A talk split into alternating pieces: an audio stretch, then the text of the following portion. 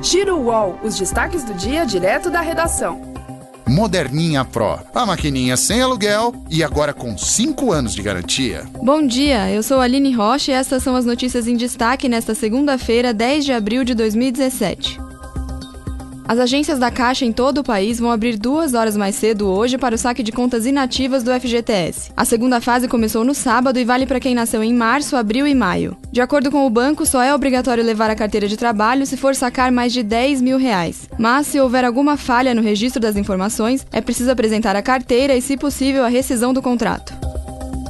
A taxa de inscrição para o Enem deste ano subiu 20,4% e será de 82 reais. No ano passado, ela custou 68 reais. E as regras de isenção para os participantes de baixa renda também mudaram. Este ano, o aluno precisa estar inscrito no Cadastro Único do Governo Federal, usado em programas sociais como Bolsa Família. Outra novidade é que as provas serão aplicadas em dois finais de semana, nos dias 5 e 12 de novembro. O período de inscrição vai do dia 8 de maio até o dia 19 de maio pela internet. A taxa poderá ser paga até o dia 24 de maio.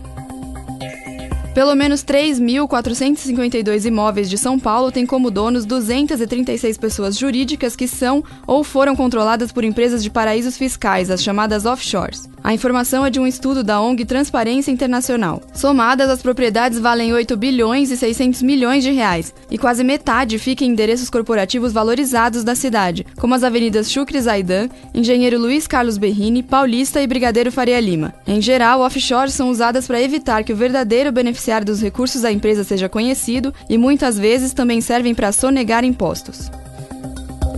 O presidente do Egito, Abdel Fattah al-Sisi, anunciou na noite de ontem um estado de emergência por três meses depois dos atentados com explosivos contra duas igrejas coptas que mataram pelo menos 44 pessoas ontem. A Constituição egípcia prevê que o chefe de Estado ainda deve submeter essa medida ao parlamento, que tem uma semana para se pronunciar. O grupo político do presidente domina a casa. A Lava Jato está investigando se o ex-vice-presidente da Camargo Correia, Eduardo Hermelino Leite, está burlando o acordo de delação premiada firmado com a Justiça. Ele foi condenado a cumprir 16 anos e 4 meses de prisão, mas está em casa por causa do acordo. Eduardo deveria prestar 5 horas semanais de serviços comunitários numa entidade assistencial para cegos. Mais uma reportagem exibida ontem no Fantástico da TV Globo informou que o delator não apareceu no local.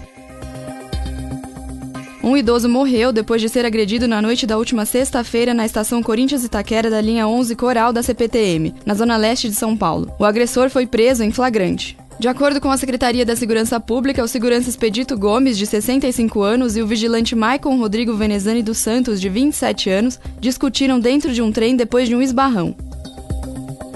O cantor Daniel levou um susto durante um show em Cuiabá na madrugada de ontem. Ele teve que parar uma apresentação beneficente por causa de um princípio de incêndio na casa de shows Musiva. O local precisou ser esvaziado às pressas, mas, de acordo com o Corpo de Bombeiros, ninguém ficou ferido.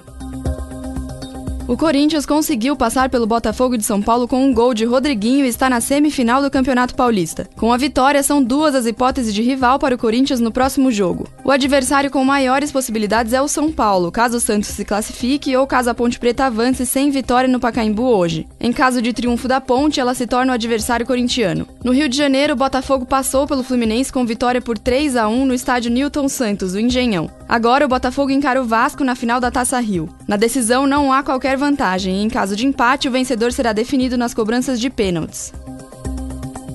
Para estas e outras notícias, acesse uol.com.br no seu celular. E se você ainda não tem o aplicativo UOL, baixe agora e receba os alertas do Giro UOL.